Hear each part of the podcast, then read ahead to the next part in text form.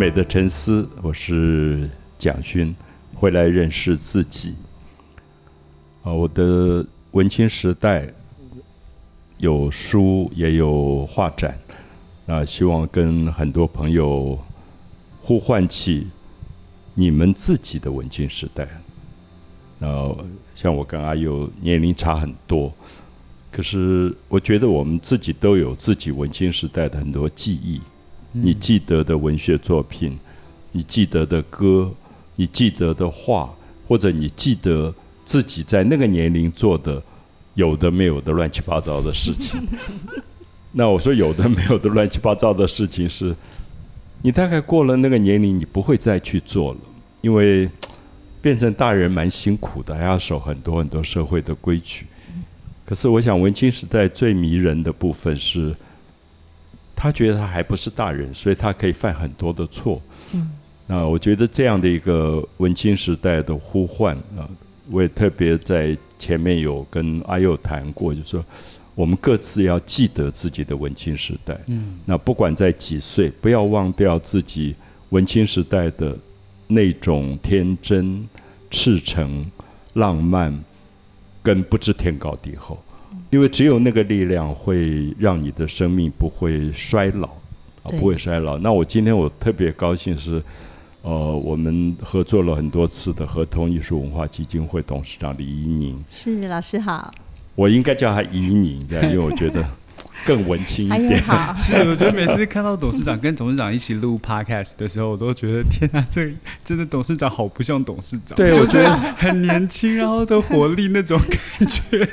我想文 文青时代大概就不会叫董事长，会说怡宁，是是，欢迎叫我怡宁，多好哈，是。这么好的两个字，那对，一定有自己的文青时代的回忆。那那个时候你在做什么？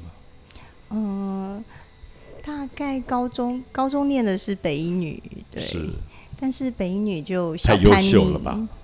嗯，优秀是另外一个方向的，但是我觉得自己内心叛逆的，啊，不爱守规范的，然后认为男女不够平等，因为那个时代还是男女还没有平权的时候，嗯，所以很严重的，很严重的，严重那个时代，对。然后，所以下课之后总是不念书，就跑到那个重庆南路的书店，嗯嗯，然后就是泡在书店里面。嗯，可惜我那个时候已经到欧洲了，不然我一定会碰到你。一定会碰到的，会在书店巧遇。对，因为几乎每一间书店我都会在里面。嗯，马可波罗我也去。是是。在里面就看了很多西洋的哲学，嗯，对，但功课就守不好了，对，然后书没没有念好，但是编了那个北女青年的编辑这样子，那很厉害，小小小一个，我们三个人合在一块，小小一个。这样子。好像那个时候北一女跟建中常常有很多联谊，对不对？对，但是我据我所知，我不参加联谊。对，小叛逆就觉得高中生的男生好讨厌，真正的 真正的文青。对 就觉得嗯，好好那个那个怎么怎么讲？呃，年轻的小男生的一种小草包的感觉，就类似这样子的心态。是，对，所以不参加联谊。会跟家人会有一些争争执吗？或者矛盾吗？嗯，争执比较少，但是就是小忧郁，然后不爱说话。那一直到呃过了那段时间之后，妈妈才跟我说：“哎呀，你那段时间都不讲话，都不讲话。”我才回头再看到，哎，真的那段时间都不爱说话的，对，都活在自己的世界里面，活在那些呃呃西洋哲学的书里面，什么呃那时候是看呃。哎，叔本华，哇！然后对那个，哦，他真的是写的好的，叔本要用皮鞭打女生，苦闷，但是他有隐喻的，对。然后还有看一些比较三岛由纪夫，对对对，比较新潮文库的。三岛由纪夫，对，哇，那猛男，嗯对。然后看一些比较哎，《源氏物语》啊，一些比较日本的。当然，西洋哲学也有看一些，对老师说的卡夫卡也有看一些。我想文青时代大概都很喜欢三岛由纪夫，嗯，阿佑也看过嘛，对不对？三岛由纪夫有看过，我后来觉得他跟文青之间的某一种关系非常有趣，嗯，因为比如说金阁寺，哦，对，他就是对于一个美的东西，他觉得如果他在岁月当中会老去，嗯，会慢慢颓败，然后所有的那些金箔都会褪色，对。他宁可把它放火烧掉。对。我觉得那个心态是非常文青的，就嗯，文青，因为他太绝对，对。它有一个很纯粹的美，对，所以他不能忍受一个东西慢慢老去、衰败的的感觉。对。所以我想，那个是三岛。现在有人就说三岛美学，三岛由纪夫的美学。他自己练健身，嗯。他后来也是用日本非常传统的切腹自杀的方法自杀。那我想，我后来才想啊，我那么喜欢三岛由纪夫，大概有一些东西很像文青，嗯，对他要求的是绝对的，就是那个绝对里面其实蛮悲剧，对，就是那个样子。是他们呃追求的比较三角形的顶点，而不是像中国人的原型，是。所以他宁可没有到那个顶点，他就宁可失去，或者是不肯妥协，对就不可以有一点协。点妥协。对，其实我自己觉得，我读《红楼梦》的时候，这种悲剧美学很典型，就是林黛玉，嗯，她也是不跟现实妥协，所以在二十八回里面讲，所有的少女她们过芒种节，嗯。芒种这个节气，现在我们不太知道它干嘛，就是嗯。百花凋零的季节，是。就是过了芒种以后就是夏天了。嗯。所以他们少女在当时有一个习惯，要跟百花告别，所以他们嗯。会用很多彩色的丝线绣很多的马车挂在树上，就送花神送手。花是。那这个芒种节现在日本还在延续，叫女儿节，哦。就是少女的一个节日。是。可是那一天很有趣，就所有人坐在那边进行这个节日，说：“哎，怎么林黛玉没有来？嗯。因为她去花园葬花。”是。所以那个葬花，就是他看到跟别人不一样的东西，她对。觉得这个花对她来说不是繁华，嗯。而是他迟早要凋零。是所以就有一点像三岛由纪夫，他其实他在小说很早很早嗯就已经预设了自己生命最后终结的那条路。嗯所以我我后来看到他切腹的那个有一个录影带，我我真的吓呆掉。我说震撼，嗯他不是文学家，他就是身体力行嗯做这件事情。是其实切腹也是他的一个小说，在《忧国》《忧国》里哦面有讲到。那个听起来蛮痛苦的，是，可是文青很奇怪，文青是带着有一种一点点的忧郁跟嗯叛逆。是。真的，嗯。对我觉得文青有一个很奇怪的特质，是很会被这种悲剧，嗯。或是跟世俗很不一样的东西吸引，因为会觉得好像在社会上面看到的所有的事情都觉得让人俗不可耐，所以当看待文学里面有这样的剧情的时候。你会发现，哎，好像有另外一个自己不懂的世界。因为刚才听老师讲，我就想到大学的时候上课，就老师教莎士比亚的的的剧，然后他的写的悲剧《李尔王》哈姆雷特奥赛罗》嗯，呃，马克白，对我就觉得那时候好像有一个东西，对，好像有个东西被吸引的是不是他剧情上面的悲剧，是他在写这些作品里面在讲人性的丑陋，嗯或是有一些女巫啊，然后巫术啊，然后。因为仇恨杀来杀去，然后因为自己的利益，然后背叛自己最亲近的人，像这样的东西，好像在现实社会上，尤其在华人的教育里面，我们是必谈这件事情的。所以反而在这些文学作品里面找到了这样的剧情，看到了一个不一样的东西，所以很深深的被吸引，很深深的被影响。我觉得文青好像真的会特别喜欢这样子的东西，会被吸引。还有他有点是挑战跨过身体的部分，它是精神的部分，像三岛由纪夫，他嗯是身体的消亡，然后让精神冲到最高的地方。嗯，所以他用切腹的东西，那些痛苦他去忍受过去之后，让精神存在的高点，这样子。一有一点那种呃对抗生命本质的呃你身体的部分，然后让他对抗过去之后，再获得他精神的那些高升的地方，嗯。有点一种挑战的意味，嗯也就是呃不服输或者是一种呃叛逆的，也是对身体的一种叛逆。很有哲学性，其实。对，我我有时候也 很难解释那个叛逆啊，可是对。想自己在那个年龄，真的有一种叛逆，因为这个叛逆的对象很不清楚，对好像很朦胧、很模糊，可是是一个巨大的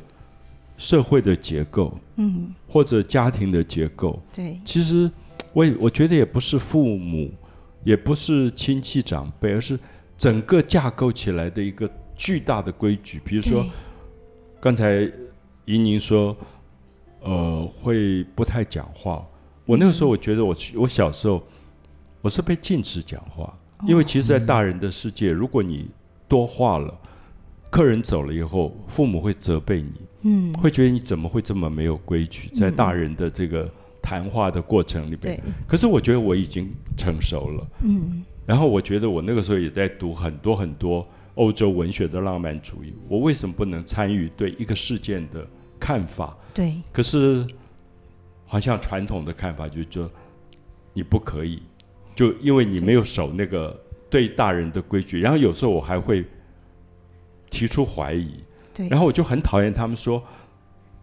我吃的盐比你吃的饭还多，对，那我我我就心里想说，过的桥比你走走过的路路还还多对，我说你对，为什么要吃这么多盐？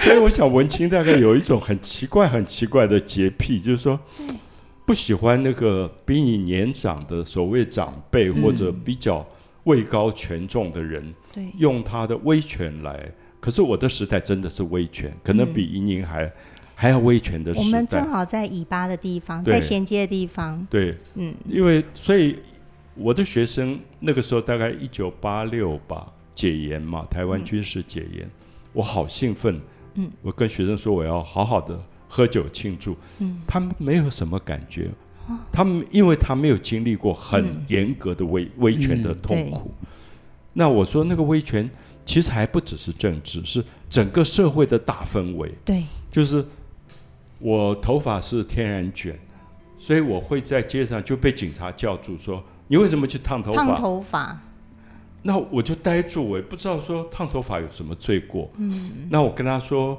我们我妈妈遗传的对就是卷头发。对，那他说你说谎，这样，嗯就所有东西都是不信任你的，而且是非常恶意的。嗯，所以我一直觉得我对文青时代的怀念是说，幸好我那个时候保有了一个非常洁癖的纯真，所以我可以去对抗这个东西。我虽然不讲话，可是我心里想，我没有错，是你们错了。嗯，然后刚才阿佑提到哈姆雷特，其实我一直觉得哈姆雷特大概是文学经典里最最最最文青的一个典范。嗯真的，就他从整个戏剧里出场，他就是一个忧郁、叛逆，然后别人都不了解的人。嗯因为这个家族作为一个国王的后代，嗯充满了斗争。可是他对那个斗争，他他觉得好像没有意义。嗯他的名言 “to be or not to be”，嗯其实触动了我，就是说，到底生命的存在的意义在哪里？嗯嗯他一直是惶惑的。嗯所以从整个的这个戏剧里，哈姆雷特几乎没有什么故事。嗯，嗯然后他的爱情也很奇怪，跟那个奥菲里夏。对，然后奥菲里夏后来就是在水里淹死，嗯就完全像一个忧郁的一个梦。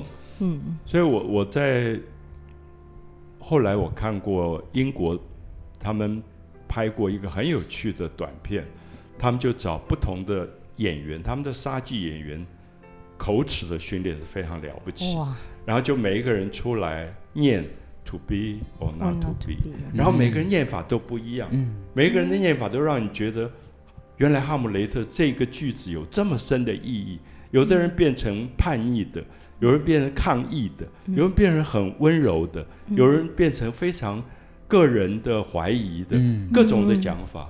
最后出来是当时还没有做国王的 Charles Prince Charles，、嗯。查理是王子，然后他就跟大家说 “to be or not to be”，然后全场都大笑，因为大家就讲话，这个人等着就等着王位，不知道等了多久 嗯多久。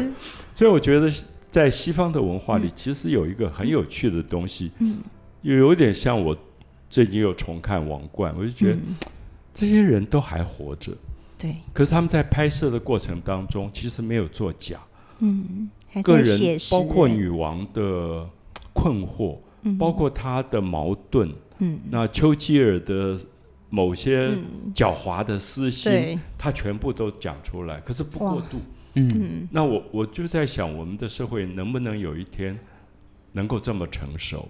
而这个成熟需要把文青时代的某一种天真要找回来，对。不然很难做到。对，就像戴安娜王妃这样的一个人，我现在都记得她十九岁嫁到王室的时候，我当时就热泪盈眶，因为我嗯几乎已经看到她的结局，对，就是这样的一个单纯、美丽，然后没有心机的嗯。女孩子，对。嫁到这样的一个皇室去，嗯，她将要面临什么东西？所以等到她在巴黎出车祸死亡的时候，我巴黎那个最爱他的学生立刻打电话给我的时候，嗯。痛哭流涕。是。我，就说我已经哭过了，因为在他结婚的时候我就哭过。嗯。可是我觉得那里面有一种文青时代的一种，你会预知，当你一直怀抱着文青的浪漫去面对这个现实世界，对。是多么多么大的压力。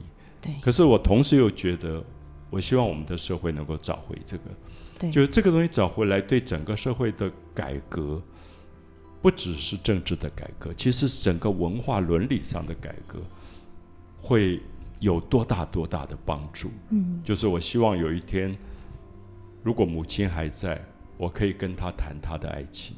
嗯可是我在想，我从来没有想过这个问题，嗯，就是，母亲作为一个母亲，她曾经是一个女人，曾经是一个少女，嗯她对爱、对恋爱，她有个什么想？我从来没想过要跟她谈。可是其实我看王冠的时候，我发现他们是可以谈的。对就在这个，即使是一个皇室的家族，嗯他们是可以从人对人的角度去谈的。嗯所以不晓得，我想也许怡怡宁会有很多很多的想法，尤其作为这样的一个从威权传统下来的一个华人的家庭，他恐怕要对抗更多。因为我是男性，我觉得还好。嗯后来我在想，如果作为一个女性，她要对抗东西恐怕更多。是。就是嗯，如果说有一天我们可以揭开面纱，而真实的、诚实的面对自己的时候，当母亲的角色在我们认知里面，是因为她借由谈恋爱才、嗯才会有这个家庭跟小孩。但是在谈恋爱的过程，他可能选择的对象不是只有一个，但是每个儿女可能都不允许母亲他的谈恋爱对象不是自己的父亲。嗯，所以在这个时候要诚实面对母亲的不是唯一的父亲的呃父亲唯一或母亲唯一的这个对象的时候，这个时候呃小朋友要接受的程度要回归到自己的眼光，想想自己谈恋爱的部分，是。而是反过头来去呃呃逆向的思考，类似这样的状况。老师提的这个问题很好，因为我们对母亲的印象就是母亲、父亲一个家庭，从来没有想过母亲过去谈恋爱的对象是些什么样的人。他去世以后，我发现嗯他有一张十六岁的照片，嗯是在他的故乡。嗯。因为她是比较早受教育的，读师范学校的十二个女生之一，嗯。所以当然其实是很优秀的，很、前卫。对，那个时候女生穿一个短裙，然后她趴在草地上拍的一张照片，很浪漫，完全文青。我忽然就觉得，她那个时候一定有一个爱的对象，可是大概不是父亲，因为他们还没有认识。是 哦，是。是，所以我嗯。一想，如果他在没有过世以前，他也愿意跟我谈这个，是多么美好的事。是，就是我希望我跟我的下一代，像阿佑或者比阿佑更年轻一代，我我可以坦然的谈这些，我们的欲望、我们的情感、我们的困惑、我们的堕落，呃，不可知的沉沦，嗯。都可以谈。嗯。可是我觉得在教育里，我过去面对的都是圣贤，嗯。我会很怕的。圣贤，嗯，因为我觉得我做不到。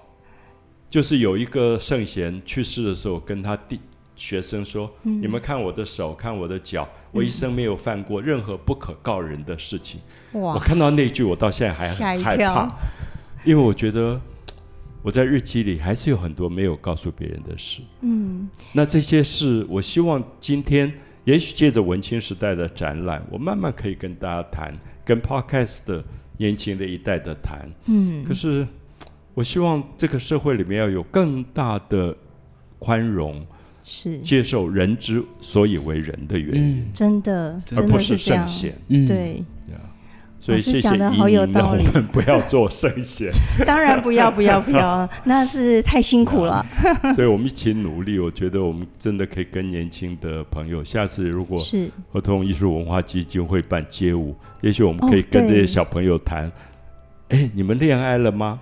然后他们也许给我们讲非常美丽的故事。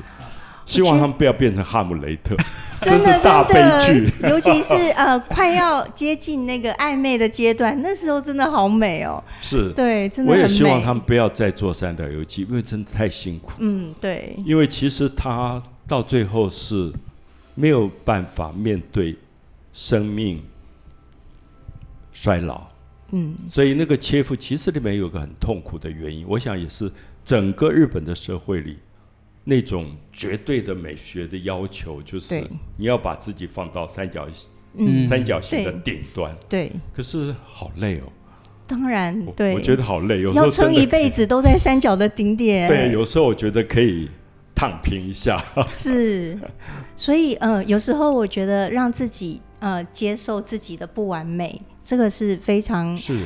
呃非常重要的一个观点。嗯，对，所以这个反过来说，我觉得刚才提到伊宁作为一个女性，有女性的很多要突破的东西，其实男性也有。我觉得，我后来发现，在台湾华人的社会，男性的压力比女性大。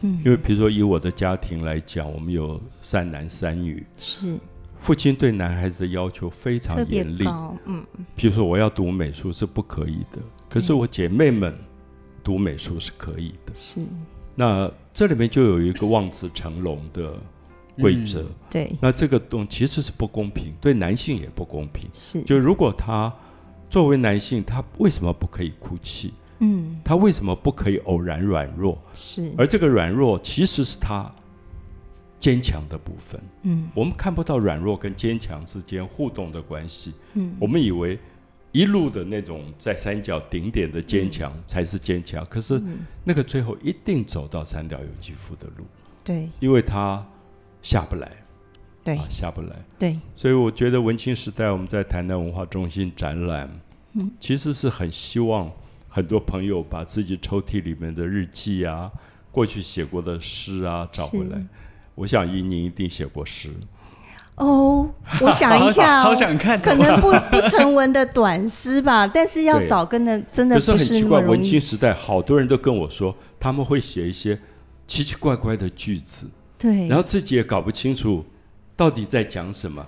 可是我相信那是很珍贵的东西。嗯是。To be or not to be，其实就是是这么对，嗯。就这么因为你不简单的一确定句话，你不嗯确定生命到底是什么，对所有东西都不确定。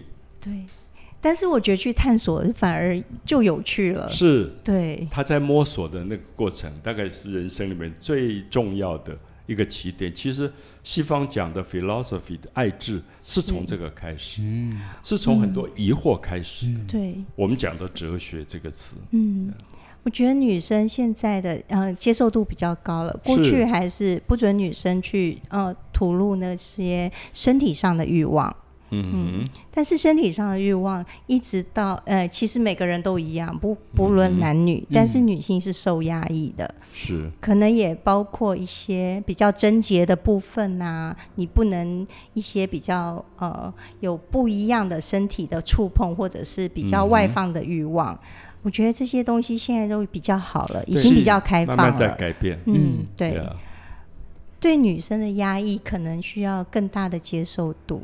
要有很大很大的勇气，因为对，想到讲到这一点，我想到是英国的一个我很喜欢作家 D.H. Lawrence 嗯，劳伦斯，嗯他是最有名的小说就是《查泰莱夫人的情人》。嗯那他是一个贵族，嗯她嫁给一个贵族，对，然后因为他先生在战争里受伤，嗯。所以失去了性的能力，对，所以他这个小说非常大胆，就在讲查泰莱夫人的某一种情欲的东西。对，然后他竟然也会跟先生谈，嗯。先生也非常开明说，我容许你跟另外一个人怀孩子。对，这个可是他最后嗯。怀孩子的那个人是这个牧场的一个管家，等、嗯等于一个森林里的看守人。是他太太夫人那个大胆的描写是说，他忽然感觉到一个不是贵族社会里面跟自然在一起的一个伐木工人嗯身体的那种力量，对得到感她怀孕。可是她回去告诉先生，因为先生说，我允许你去跟别人怀孕。可是先生大怒，嗯为什么？因为他说我讲的是贵族。嗯哦你看到那一点，就知道 Law 是 Lawrence 多么厉害。当时他就指出了这个男性的霸占、占有欲、控制，其实还是在他那个阶级上、那个阶层上。他可能不能接受呃比他身份地位低的人，嗯竟然跟他身份地位一样的太太嗯，对在一起，对，所以很文所以学非常的生气。了不起。我觉得我到今天我还跟学生常推荐这本小说，我说你想想看，他当时出版这样小说，在英国要遭受到的非议批判对，多么严重，可是他真的改革了。但是成为经典必定有它而且我很大的接受度，对。我后来看到像戴安娜王妃，在她的先生本身先不忠之后，嗯，她跟她的马夫的那一段，她是在 BBC 电台上讲出来。我觉得 D.H. Lawrence 真的发挥了很大作用，他一定看过这样的文学，对他知道作为一个女性，如何找出找到她自己独立自主的追求，诚实的面对啊自己，即使走向嗯死亡。对，所以祝福所有的朋友，也许读再读一读三岛由纪夫，再读一读 D.H. Lawrence 的《是查泰莱夫人的情人》。那在这种曾经在历史上备受争议的文学里，找到他叛逆的部分，嗯，然后也因为这个叛逆，社会才会改革。对，而且我们发现，那个最难的改革不是政治改革，嗯。其实是观念的改革。对，就是你你改变观念，有点像我自己一直很佩服历史上的一个人物，就武则天。嗯，其实不是斗争的问题，而是说对，这个历史从来不允许女人坐在那个位置，对。可是她竟然对抗了这个观念，说为什么我不可以坐在那个位置？对，然后所有的男人都在骂他，是，可是我读历史，我自己知道。武则天治国的四十年是唐朝最强盛的时候，很了不起，是，所以我们其实不公平，就是很明显的因为观念而去批判了一个一个人嗯。物，而没有给他一个公正的评价。嗯。真的，真的是，所以我们共同努力找回文青时代。太好了。谢谢，今天收获很多，谢谢有了文青时代，我就会更有不一样的呃稳定的力量，谢谢继续走下去。谢谢依宁，谢老谢老师，谢谢谢阿佑。谢谢。